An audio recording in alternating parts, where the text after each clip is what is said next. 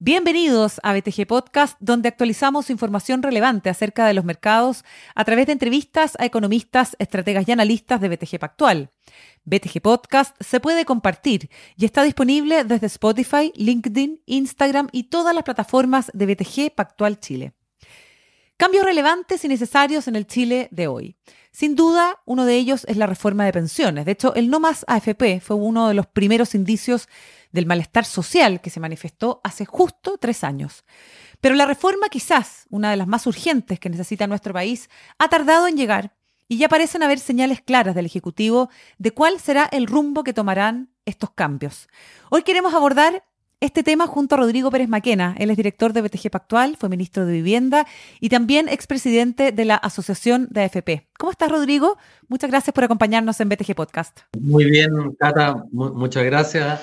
Eh, un gusto compartir contigo y que podamos analizar eh, qué se viene o, qué sería ideal que, que pase en el tema de las pensiones, que es tan importante y una de las demandas de la ciudadanía desde hace mucho tiempo. Exactamente, es una demanda urgente, ¿no? Pero antes de entrar en materia, Rodrigo, me gustaría que aprovechemos este contexto, ¿no? Donde se cumplen tres años del estallido social, para que tú nos cuentes desde tu mirada como empresario, como consultor, ¿cómo ha cambiado Chile en los últimos tres años?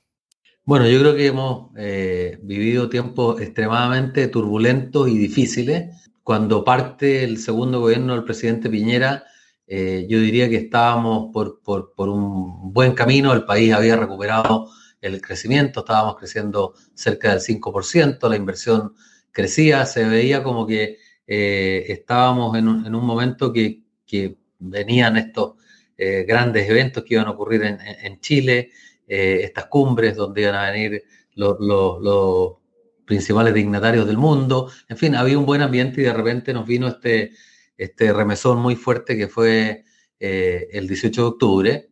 Y desgraciadamente desde ese momento a la fecha, eh, como que perdimos el rumbo, perdimos el rumbo en materia eh, institucional y en, y, en, materia económica. hemos visto, digamos, un, un cambio negativos, desgraciadamente. Ojalá, después de lo que pasó el plebiscito del, del 4 de septiembre, eh, que creo que fue un, baño de cordura, de, en el sentido que los chilenos quieren cambios, pero no quieren cambios radicales, quieren que recuperemos la senda de progreso y que las mejoras se hagan construyendo sobre todo lo bueno que hizo este país durante 30 o 40 años eh, y, que, recuperemos esa cordura y que nos, olvidemos ojalá de, los, de, los, de las ínfulas revolucionarias y refundacionales que, que, vivimos a partir del, del, estallido de, de, octubre. Entonces, em, desgraciadamente la institucionalidad se ha deteriorado, vemos una, problemas graves de inseguridad, inmigración descontrolada, tuvimos eh, que, pasar el, el, desafío del, del, COVID, que creo que Chile lo hizo muy bien, eh, eh, pero también eh, hubo una crisis de gobernabilidad muy grande eh, y en, materia económica eh, el, impulso fiscal y de los retiros de la AFP creo que hicieron un, daño muy grande a la, macroeconomía y al mercado de capitales que, tenemos que ahora tratar de recuperar y enmendar el rumbo, pero que no va a ser fácil. ¿Cómo quedó el mercado de capitales, Rodrigo, eh, visto desde el inversionista local y desde el inversionista extranjero, luego de los retiros de las AFP? Yo diría que eh, hay, como distintos factores que, están eh, marcando lo que está pasando. Por una parte, los retiros fueron un, un masazo, diría yo, al mercado de capitales muy grande, porque la magnitud fue enorme. Se, se retiraron 50 mil millones de 200 mil, o sea, prácticamente un 25% del stock de ahorro más importante que hay en Chile, que es el, el, que, el que mantiene los fondos de pensiones. Ahorro que significa posibilidades de financiar el crecimiento del país, financiar eh, el mercado inmobiliario, que la gente pueda acceder a hipotecas a largo plazo, a buenos precios. Todo eso se vio afectado gravemente. Y también a raíz del estallido social y de esta, digamos, eh, impulso revolucionario que había que podía significar cambios muy negativos como era la propuesta constitucional, hubo también un, cambio de ánimo de los inversionistas locales en el sentido de revisar sus portafolios de inversión y sacar una parte significativa de eh, sus ahorros fuera de Chile. Había una, una anomalía, yo te diría, en, Chile con respecto a lo que uno veía en el resto de la región, cuando venían los, banqueros de las bancas privadas, siempre te decían, eh, que, los, que, los, clientes chilenos eran, eran malos para ellos porque mantenían el 90% de sus ahorros en Chile. En cambio, un cliente, no sé, argentino colombiano de otro país, era al revés, o tenía normalmente el 70% de sus ahorros fuera del país y, el 30% eh, eh, en forma local, porque son países que eran considerados como riesgosos para, para, el capital y por lo tanto la gente acumulaba ahorros fuera de los países. Y eso te diría que por primera vez eh, en, mucho tiempo eh, eh, hemos visto una salida de capitales importante, que se estima, no alrededor de 30 mil millones de dólares, que han salido de inversionistas chilenos que han cambiado su estructura de portafolio. Y esos dos elementos han tenido consecuencias muy negativas en, el, mercado doméstico de hipotecas, por ejemplo, que afecta a, las personas de la, la, calle común y corriente, que han tenido que ver que los bancos, por ejemplo, antes financiaban el 90% y hoy día financian el 80%, la UEF ha crecido mucho, las tasas de interés se fueron para los créditos hipotecarios del 2,5 al 5, y todos esos factores combinados hacen que una persona eh, con el mismo sueldo pueda financiar una, eh, una casa equivalente a la mitad en metros cuadrados de lo que podía comprar antes. Y eso es un golpe muy duro, eh, sobre todo para los jóvenes. Y, lo que hemos visto también que en el mercado de capitales han habido pocas emisiones eh, de, deuda locales. Chile se caracterizaba por ser un mercado de capitales muy dinámico donde las empresas accedían a financiamientos de largo plazo en, tasas muy convenientes. Era mucho más barato o más barato financiarse en Chile que en los mercados internacionales. Y eso con la espada de Damocles que significa que, pueden venir nuevos retiros más adelante. Eh, y, con el hecho que el mercado de capitales se, se jibarizó, eh, se hace más difícil.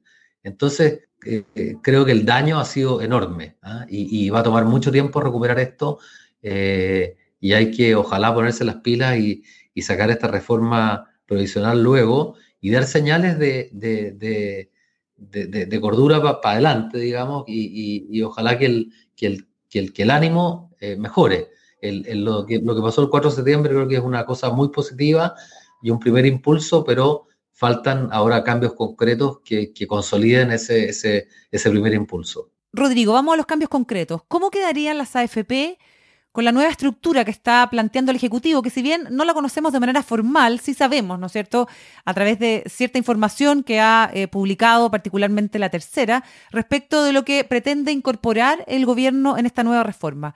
¿Cómo quedan las AFP? Ya que hablábamos precisamente sobre el rol que tenían, ¿no es cierto?, y que tienen hoy día en el mercado de capitales chilenos con esta reforma previsional que se buscará impulsar. Bueno, tendríamos que hablar en condicional, ¿cómo quedarían? Porque no, no, no sabemos cómo es el, en, definitiva el proyecto, pero, pero por lo que ha trascendido y por lo que ha presentado el propio gobierno en, algunas reuniones, eh, eh, habría dos temas, dos cambios importantes. Uno, a la estructura de, cómo opera el, sistema de pensiones y otro respecto de qué pasaría con las nuevas cotizaciones. ¿ah? Eh, y aquí sería bueno, digamos, ver, tener claro cuál es el objetivo de una reforma de pensiones. El objetivo tiene que ser mejorar las pensiones eh, actuales y futuras, eh, porque claramente hoy día son insuficientes por una serie de, factores. Y, creo que el, análisis, o, hay una variable nueva que hay que meter en, el análisis que no está eh, capturada en esta, en esta propuesta, y es la pensión garantizada universal, que fue un cambio, yo diría, muy relevante que introdujo el presidente Piñera hacia el final de su segundo gobierno, eh, yo diría que, es un cambio de la importancia de lo que fue el, pilar solidario en el primer gobierno de la presidenta Bachelet, en el sentido de que eh, es, un, es un apoyo que hace que yo diría que el eje de la discusión tiene que cambiar y creo que eso no ha ocurrido eh, suficientemente todavía. Pero respondiendo a la pregunta, ¿cómo cambia la FP en cuanto a la estructura? Eh, habría un cambio muy radical y muy peligroso, yo creo, que yo aconsejaría no, no tomar ese camino. Y es que se les quitaría a las AFP todo lo que es el manejo de las cuentas, todo lo que es recaudación, afiliación de, de, nuevos trabajadores, eh, recaudación, eh, pago de pagos de, beneficios, eh, toda, la operatoria del manejo de las cuentas se le quitaría a la AFP y pasarían a ser, a ser meros administradores de fondos. Y, esa, y toda esa mm, labor que implica el manejo de las cuentas lo, se pasaría a un monopolio estatal, supuestamente. Al, al IPS. Al IPS, exactamente. Y, yo creo que eso es un, grave error, porque si lo que se busca es ser más eficiente, a pesar de que ese diseño podría haber tenido sentido en la partida del sistema, yo creo que hoy día no tiene, eh, no tiene ninguna justificación, porque las FP ya tienen esa infraestructura para el manejo de las cuentas y por lo tanto, ¿para qué tirar todo ese trabajo que se ha hecho, que ya está pagado, a la basura eh, y, cambiarlo por un monopolio estatal que no sabemos si va a ser capaz de hacerlo, si lo va a hacer de acuerdo con los niveles de, calidad de servicio que hoy día tiene el sistema, que quedó por lo demás archiprobado cuando se pagaron los, los rescates de la, del, digamos, los tres rescates, las FP tuvieron que hacer un trabajo impresionante que en teoría no, nunca se pensó que iban a tener que hacer. ¿ah? Y, lo hicieron, cumplieron en forma impecable, en tiempo y forma, con un desafío gigantesco que era pagarle a, 10 millones de personas su, su retiro en forma eficiente. Y, entonces, las FP tienen hoy día esa infraestructura creada. ¿Para qué crear un monopolio estatal?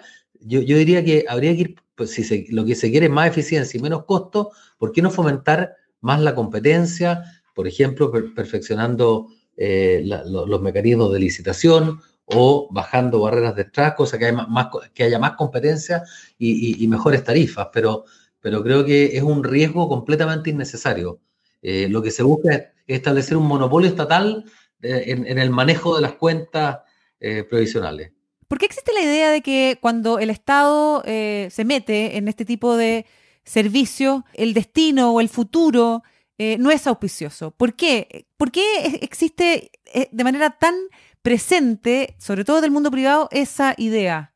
Rodrigo? ¿En qué se sustenta? Bueno, yo, diría que no necesariamente es que uno tenga la convicción de lo que va a hacer, de, que lo va a hacer mal, pero en, este caso uno ve que en muchas áreas el Estado no está dando el ancho. O sea, eh, si uno mira en el tema de salud, las listas de espera, eh, que son un problema que llevamos mucho tiempo sin ser capaces de, resolver, la atención en general, hay mucha, hay mucha insatisfacción.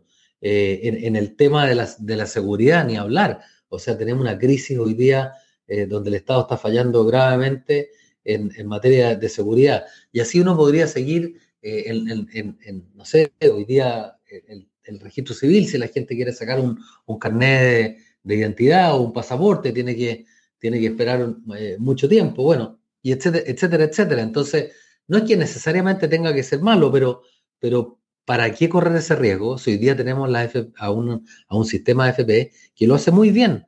Y, los costos que hoy día tienen la FP son relativamente bajos para estándares internacionales. Entonces, ¿puede ser más bajo? Sí, a lo mejor sí. Bueno, introduzcamos más competencia, pero no establezcamos un monopolio estatal eh, que no va a tener ningún incentivo a hacerlo bien. Entonces, eh, lo, que yo digo, bueno, por último, si hay gente que tiene más confianza en el Estado, eh, yo creo que no, no aporta, pero bueno, por último que hagan una FP estatal que, compita en las mismas condiciones, sin ventaja, y, veamos si es capaz de, hacerlo mejor.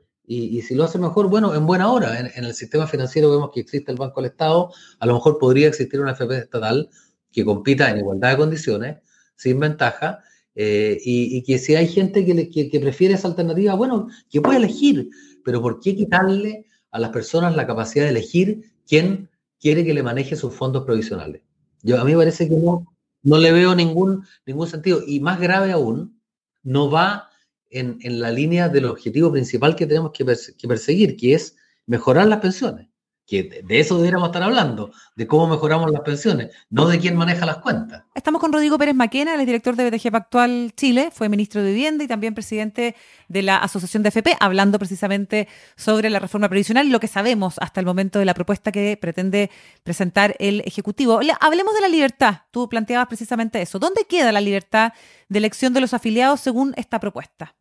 Bueno, se ve gravemente afectada y, y queda eh, en teoría eh, se, ve realmente afectada por dos razones. Primero, porque yo no puedo elegir quién, quién maneja mi cuenta. No puedo, eh, y, eso, digamos, yo no le encuentro mucho, mucho sentido.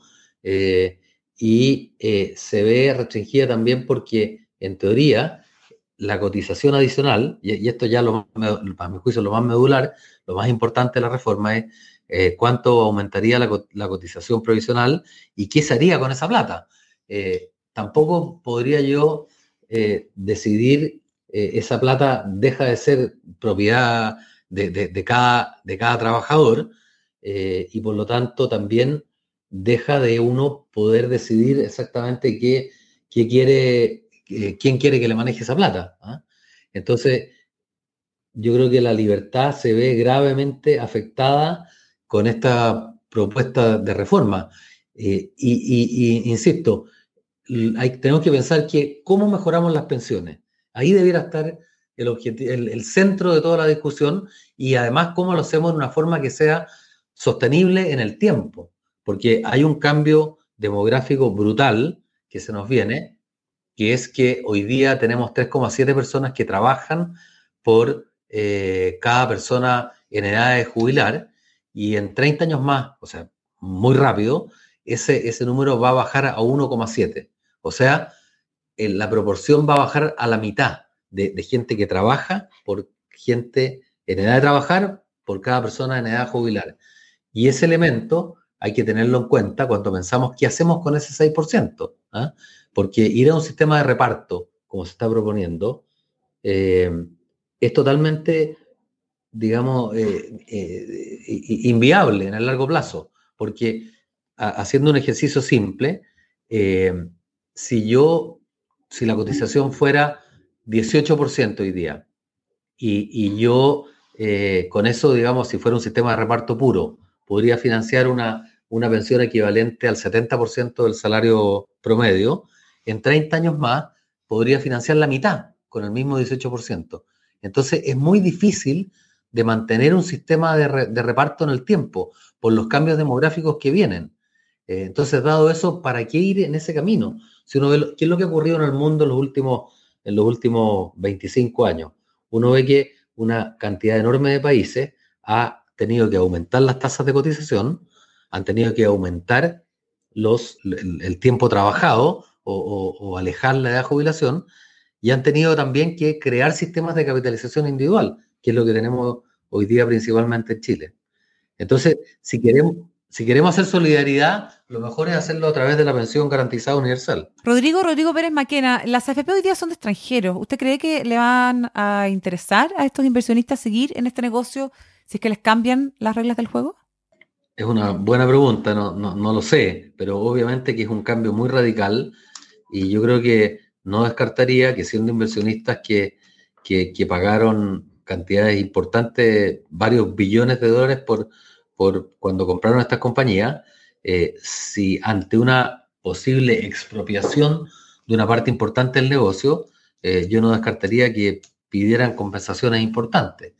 Eh, ese, ese tema también hay que preguntarse si, si, han pensado en eso. Y si quieren seguir en el negocio de manejo de, los, de, los, de las platas solamente, no lo sé.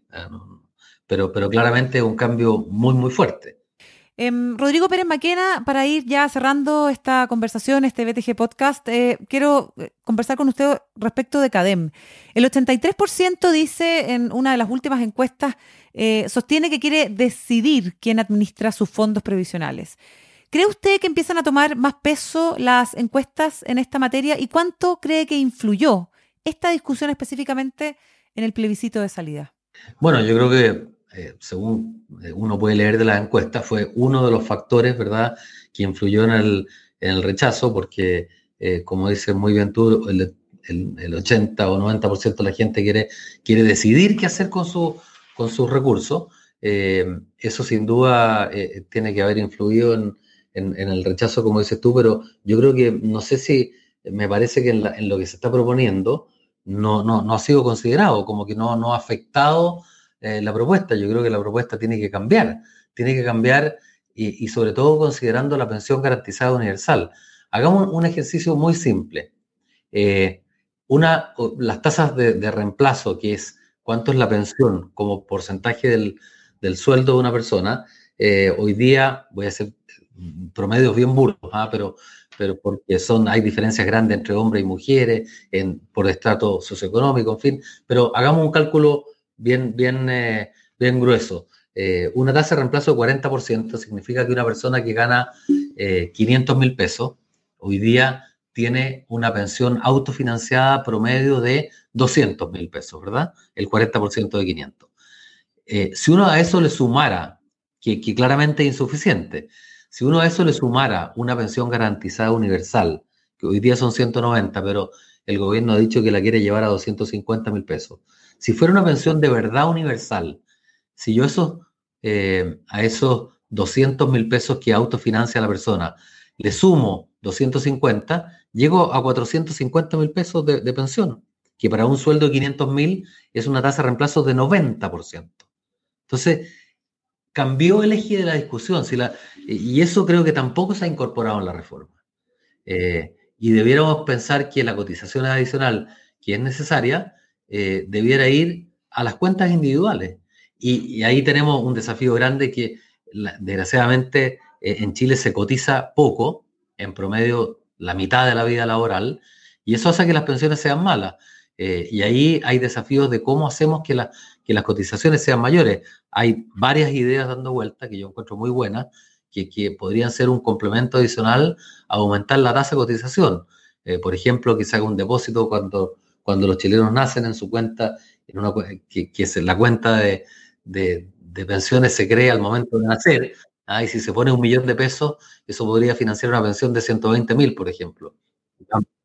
Claro. Eh, o eh, el, el exministro Briones planteó una idea que yo encuentro bien interesante, que es eh, a través de los impuestos, por ejemplo, el IVA. ¿ah? Hoy día todos, todos damos el RUT cuando compramos algo en alguna parte, que si, si, si, una persona no tiene sus cotizaciones completas, eh, una parte del RUT va, puede ir al, ahorro obligatorio y si las tiene al ahorro, al ahorro eh, voluntario. ¿ah?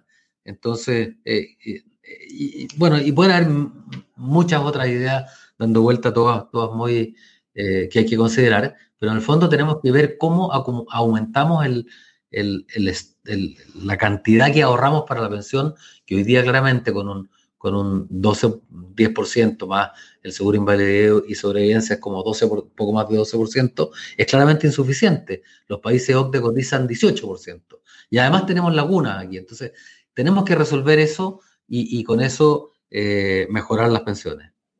Bien, muy interesante conversación. Seguimos atentos a más a la presentación del proyecto que se ha diluido, ¿no es cierto?, eh, por distintas razones, pero bueno, esperamos que en las próximas semanas se dé a conocer el detalle de lo que será esta reforma previsional. Rodrigo Pérez Maquena, director de BTG Pactual, exministro de Vivienda y expresidente de la Asociación de FP. Muchas gracias por haber estado hoy día con nosotros en BTG Podcast. Muchas gracias, Cata, por la grata conversación. Muchas gracias, hasta pronto. Y recuerden ustedes amigos que BTG Podcast se puede compartir y está disponible desde Spotify, LinkedIn, Instagram y todas las plataformas de BTG Pactual Chile. Hasta pronto.